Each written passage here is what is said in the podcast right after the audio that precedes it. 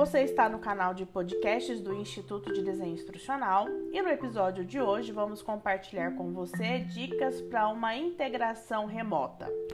O onboarding remoto é um novo padrão.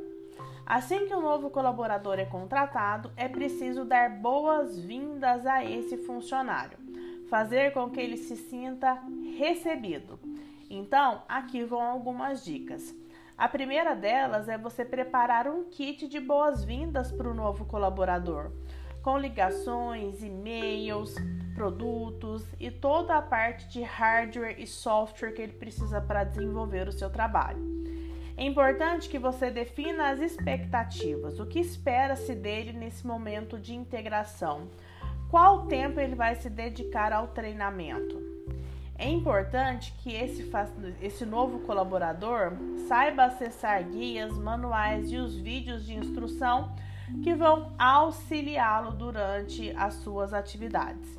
E também é importante que você forneça check-ins individuais para checar como está a integração ao seu posto de trabalho. Obter esse feedback é uma chave de sucesso bem sucedida para que os colaboradores novos se sintam parte da equipe.